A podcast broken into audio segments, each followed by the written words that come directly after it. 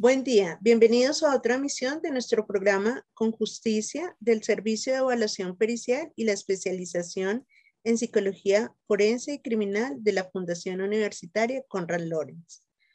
Hoy nos vamos a centrar en el tema de las entrevistas a niños, niñas y adolescentes en el contexto forense y cuáles son las claves que debemos tener en cuenta.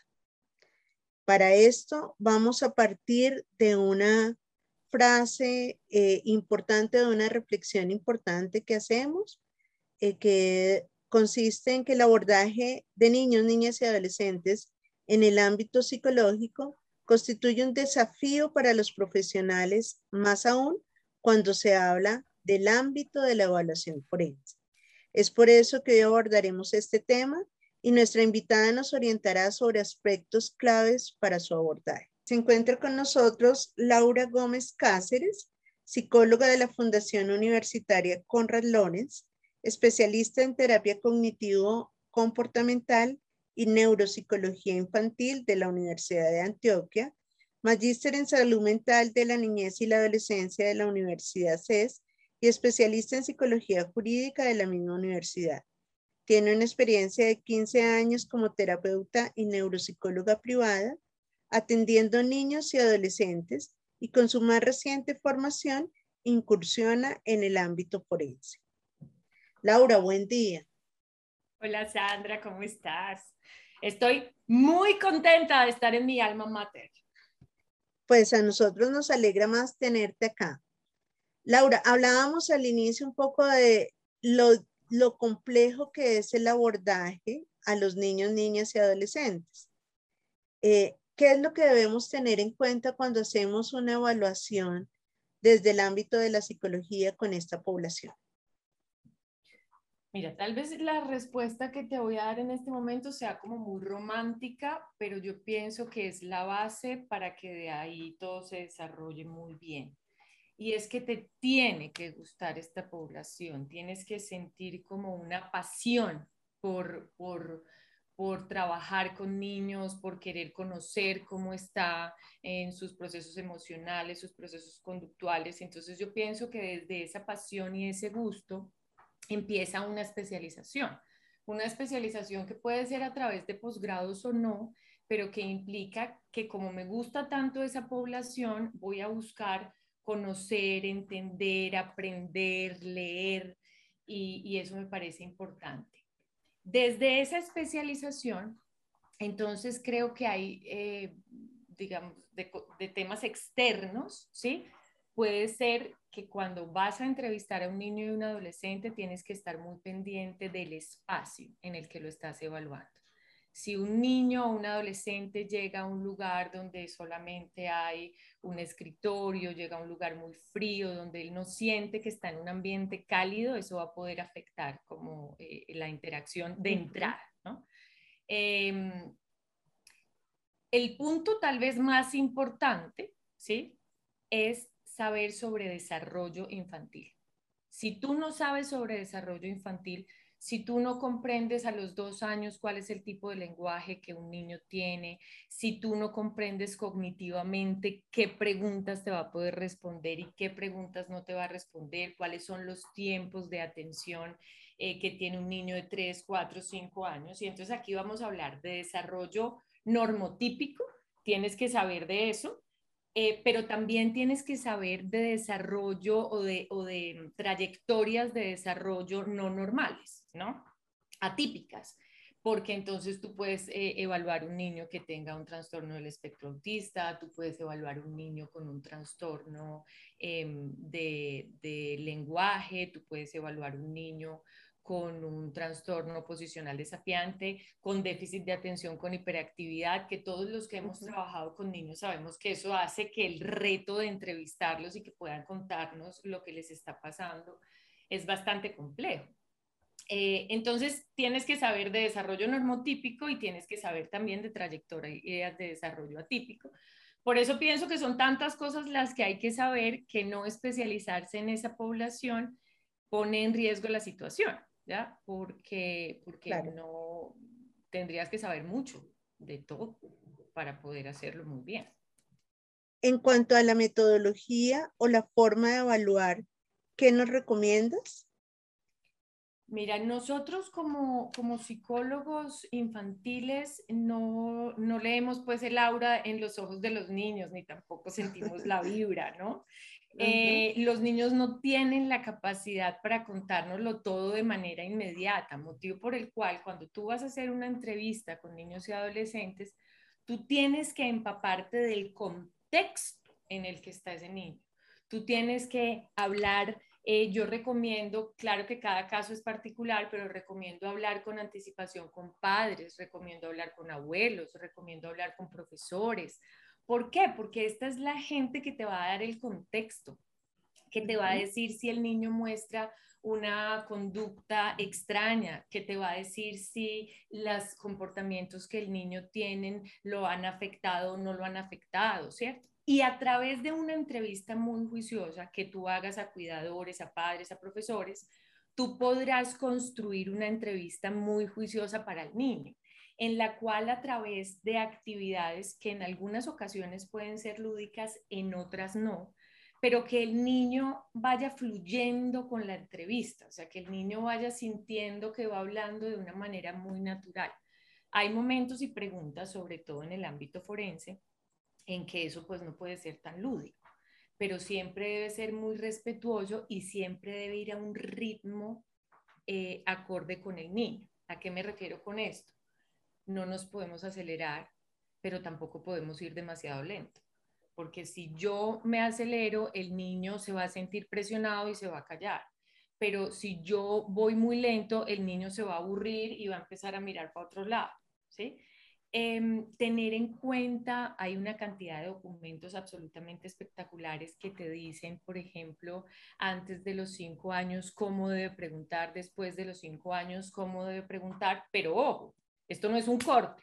No es que el niño cumplió cinco años, entonces ya le puedo preguntar lo otro, ¿cierto? Sino que yo debo ir evaluando en esa entrevista como debo ir perfilando quién es ese chiquito para poder saber eso. Entonces, eh, eh, eh, preferir preguntas de tipo qué, cómo, cuándo, dónde, evitar las preguntas por qué, porque un niño a los cuatro años no te sabe responder el porqué de las cosas, aunque hay niños que son volados en el lenguaje y logran describirte el porqué de las cosas. Pero digamos que hay una cantidad de tips que en ese sentido les recomiendo pues mucha, mucha lectura. Sattler es una persona que ha estudiado profundamente ese tema y tiene una cantidad de textos con 1150 recomendaciones eh, al respecto. Ángel Carrasco también tiene un texto súper bonito sobre entrevista a niños y adolescentes. Y es como que te da el paso uno, dos, tres, eh, para saber cómo debes preguntar, cómo debes preparar la entrevista. Entonces, leer mucho es la recomendación. Gracias, Laura. Hemos, digamos que ya hemos tocado un poco este tema, pero ¿cómo se logra una entrevista sin revictimizar al niño, niña o adolescente? Em, obviamente, el, el, primer punto aquí es la empatía, ¿no? Em, y me ha pasado, me ha pasado como psicóloga clínica, que a veces nosotros escuchamos tantos problemas, escuchamos tantos rollos y como que los niños nos pueden estar contando algo supremamente difícil que les está pasando y nosotros lo asumimos como parte del discurso porque estamos embebidos en esta historia. Entonces el tema de empatizar y entender que específicamente en el ámbito forense ellos nos están contando cosas que los han afectado o que nosotros estamos hipotetizando que los pudieron afectar, debemos ser respetuosos. Debemos ser respetuosos desde, vuelvo a lo mismo, si a mí no me gusta esta población y yo la voy a atender, ellos se van a dar cuenta y se van a dar cuenta, pero no van a saber qué hacer con eso, porque entonces ustedes me pueden decir, bueno, pero es que con los adultos pasa igual, pero es que un adulto puede saber que, que, el psicólogo que está enfrente, que lo está entrevistando, está haciendo una pésima entrevista. Un niño no tiene cómo defenderse de esa situación. y, y, y, no, digamos que él no necesariamente, si es como respetuoso a esas figuras de poder, entonces él no se va a salir del consultorio, sino que se puede quedar ahí, pero lo estamos revictimizando. Lo podemos revictimizar eh, a través de preguntas inadecuadas en las cuales cuestiono el por qué él hizo X o Y cosa. eh, esas preguntas del por qué. Entonces, si estamos evaluando una situación en la que él pudo haber eh, em, sido dañado, abusado, irrespetado, entonces le pregunté, ¿por qué no te fuiste de ahí? Como ese tipo de cosas eh, para el niño inmediatamente es como, entonces yo me debía haber ido, entonces, ¿por qué no hice eso que yo tenía que hacer? Em, pienso que hay muchas formas como te decía ahorita, lúdicas y didácticas de que los niños cuenten cosas. El lenguaje no puede ser la única estrategia de comunicación en una evaluación forense de niños, porque el lenguaje es justamente lo que todavía no tienen tan desarrollado. Entonces, el utilizar los dibujos, el utilizar eh, materiales como plastilina, eh, el tener eh, a disposición em, juegos, ¿cierto? Esto no significa que tu consultorio o el lugar donde tú trabajas tiene que ser Disneyland, ¿no? No tiene que ser un lugar completamente colorido, lleno de miles de juguetes, para nada, porque eso también los distrae, ¿no? Y también los desubica. Pero sí debe, sí debe ser un espacio acorde con lo que ellos están con lo que ellos te van a transmitir. Entonces, por ejemplo, eh, cuentos, todas estas estrategias hay que utilizarlas. No, no concibo un consultorio donde vayas a evaluar un niño, donde no tengas unos buenos marcadores, donde no tengas unas buenas hojas, donde no tengas plastilina, rompecabezas, ¿sí? Porque todo eso, por ejemplo, un rompecabezas puede distensionar un momento complejo. Entonces el niño te va a hablar de algo y, se angustia y tú le dices, no, mira, acá tengo esto, lo podemos hacer mientras vas tranquilizándote. Ese tipo de estrategias son muy sutiles, pero muy importantes y evitan que esa experiencia de volver a contar cosas pueda estar asociada con cosas negativas, con cosas positivas y no con cosas negativas. Gracias, Laura. Ya hemos hablado un poco de la entrevista a los padres, a los cuidadores, a los docentes, específicamente con el tema de, de los padres. ¿Qué papel deben jugar ellos en un proceso de evaluación forense? si nosotros después de hacer las respectivas valoraciones consideramos que los reportes que ellos nos puedan dar son fiables, son confiables, ¿sí? son buenos reporteros del comportamiento de sus hijos. Si nosotros hemos eh, chuleado esa parte y consideramos que ellos sí pueden ser buenos reporteros del comportamiento de sus hijos, entonces, como les decía anteriormente, tenemos que evaluar toda esa información que el niño no nos puede dar por ejemplo, eh, cómo están esos hábitos de alimentación, cómo están esos hábitos de sueño, si después del evento que asumimos ocurrió, han habido cambios comportamentales o no, si notan al niño más irritable o no, porque todos los que hemos evaluado niños más pequeños, sabemos que es muy difícil por su ubicación temporal que ellos digan, ah, sí, después de que sucedió este episodio, entonces a mí me empezó a pasar eso. ¿No? A ti no te pasa como con los adultos que llegan a decirte, mire, estoy aquí porque esto, esto y esto y esto. Cuando tú están en la entrevista forense, saben como cuál es el objetivo claro del por qué está ahí.